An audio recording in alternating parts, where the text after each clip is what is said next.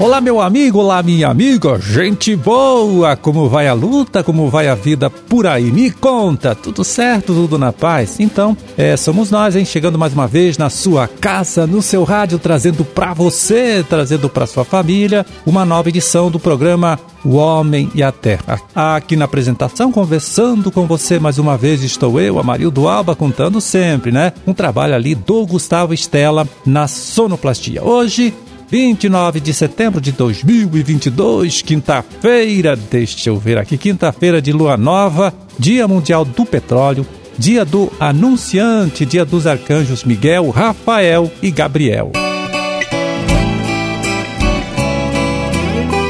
Bom, e vamos logo aqui reforçando a informação, né, avisando você que agora neste próximo dia 5 de outubro acontece em Pato Branco o Seminário Regional sobre Produção de Energia Rural Renovável, né? Trabalho aí dos sindicatos rurais do sudoeste do estado, Sistema FAEP Instituto IDR Paraná. Vai ser lá na sede da Sociedade Rural de Pato Branco no período da manhã, como eu disse, neste dia 5 de outubro.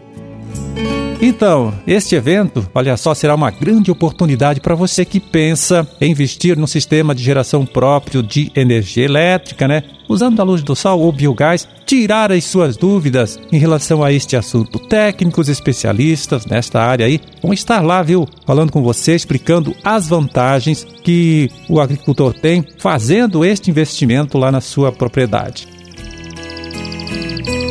Para garantir a sua participação, olha, você deve fazer a inscrição no site do Sistema FAEP, né, na internet, ou procurando o Sindicato Rural do seu município, ainda também o escritório do Instituto IDR Paraná, a antiga Imater. Repito para você, este seminário regional sobre produção de energia renovável acontece no próximo dia 5 de outubro, em Pato Branco, lá na sede da Sociedade Rural de Pato Branco, no período da manhã. Aproveite, participe.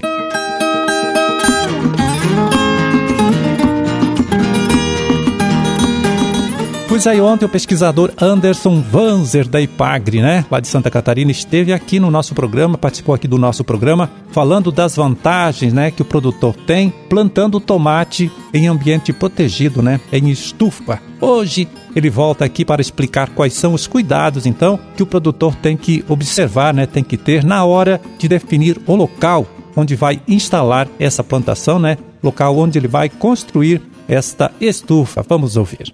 O sucesso do cultivo do tomateiro em ambiente protegido, em estufa, vai depender daí do local escolhido pelo produtor para instalação da estrutura. O produtor deve optar por áreas que não tenha ocorrência frequente de nevoeiros, locais bem iluminados, bem ensolarados, sem sombras de colinas, edifícios. É, o produtor pode optar por proteção contra ventos frios, geralmente provindos do sul, usando aí quebra-ventos ou aproveitando a topografia do terreno. Deve optar também por locais com boa disponibilidade de água para irrigação, com quantidade necessária e também qualidade requerida para o cultivo da cultura, condições de boa drenagem do terreno, principalmente em regiões com elevadas precipitações e boas características do solo né, para o cultivo de hortaliças e também é escolher um local que permita futuramente a expansão da área de cultivo, né? a construção de novas estufas. Isso é muito importante aí para no planejamento da sua produção em cultivo protegido. E por fim, locais aí que tem uma boa proximidade com redes de transporte, comunicação e também energia elétrica, visto que em cultivo protegido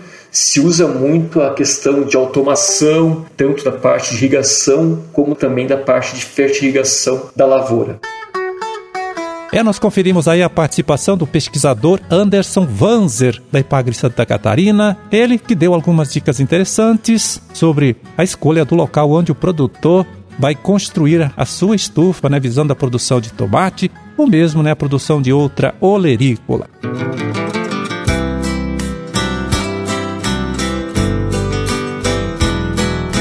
E agora vamos ver aqui algumas dicas, né? Algumas orientações aqui que os pesquisadores da Embrapa passam para a gente aí em relação ao fornecimento de sal mineral é, para o rebanho de gado de leite. Vamos lá, é o seguinte: para as categorias que normalmente não recebem alimentação no coxo, o mais indicado, viu, é fornecer a mistura mineral à vontade, né, em coxos abertos. No entanto, existem algumas recomendações que devem ser seguidas a fim de se garantir o consumo adequado da mistura.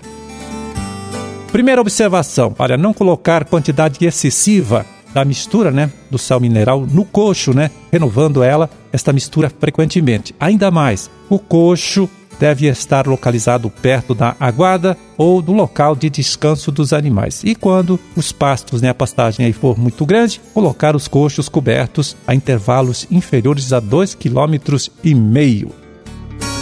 Completando aqui, olha, para vacas manejadas em confinamento né, e recebendo dietas completas, devemos fornecer o suplemento mineral na base de 1 a 2% da matéria seca da dieta. E no caso de vacas manejadas a pasto, deve-se fornecer o suplemento mineral misturado no concentrado, né? Mas tomando cuidado de deixar este sal mineral sempre disponível no coxo coberto, né? Para que os animais complementem o consumo. É, e agora vamos ver como anda o mercado hein, dos principais produtos de nossa agricultura, de nossa pecuária, consultando aqui o relatório. O Departamento de Economia Rural, o DERAL, lá da Secretaria da Agricultura, divulgou nesta última terça-feira, dia 27 de setembro, são os preços médios praticados deste mesmo dia 27 de setembro. Vamos lá, feijão carioca, 263 reais a saca de 60 quilos. Feijão preto, 192, né? 192 reais a saca do feijão preto. Erva mate em folha, entregue pelo produtor lá na indústria. R$ 25,08 a arroba e café beneficiado, bebida dura tipo 6, 1 mil, 194 reais a saca de 60 quilos. Seguimos aqui, deixa eu ver, soja industrial, R$ 169,12 a saca de 60 quilos. Mandioca, padrão de amido 580 gramas, né? Padrão de referência aí, 968 reais a tonelada, então 968 reais a tonelada da mandioca. E trigo para pão, pH 78 também, pH de referência, R$ 92,10 a saca de 60 quilos. Milho amarelo, R$ 76,66 a saca de 60 quilos. Boi em pé, 288 reais a arroba. Sino tipo carne, em pé, para o criador independente, aquele criador não integrado à indústria. R$ 6,35 o quilo e vaca em pé, com padrão de corte, 263 reais a arroba.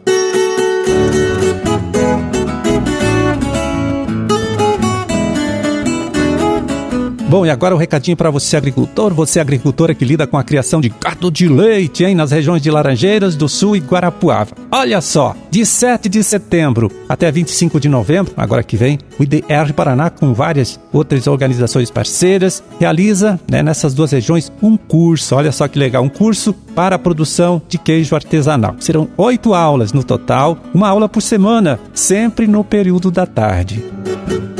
Então, os participantes, olha só, vão aprender neste treinamento como produzir um leite de qualidade para a produção de queijo também com qualidade. Ficará informado ainda sobre toda a legislação né, que regula o funcionamento de uma pequena queijaria, vai saber como está o mercado né, do queijo artesanal e, claro, conhecer toda a tecnologia para a elaboração deste produto.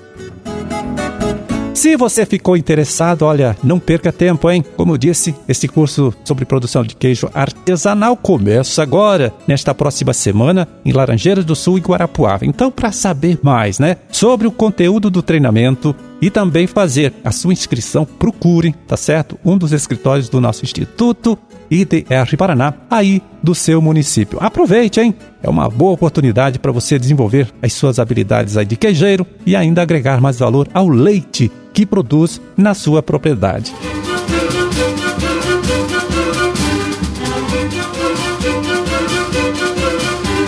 Pois é, terminamos o nosso trabalho de hoje. Vamos ficando por aqui, desejando a todos vocês aí uma ótima, né? Uma excelente quinta-feira e até amanhã, quando a gente estará aqui de volta mais uma vez, hein? Falando com você, trazendo para você, trazendo para sua família, para todo mundo aí, tá certo? Uma nova edição do programa O Homem e a Terra. Um grande e forte abraço para todos vocês. Fiquem com Deus e até lá.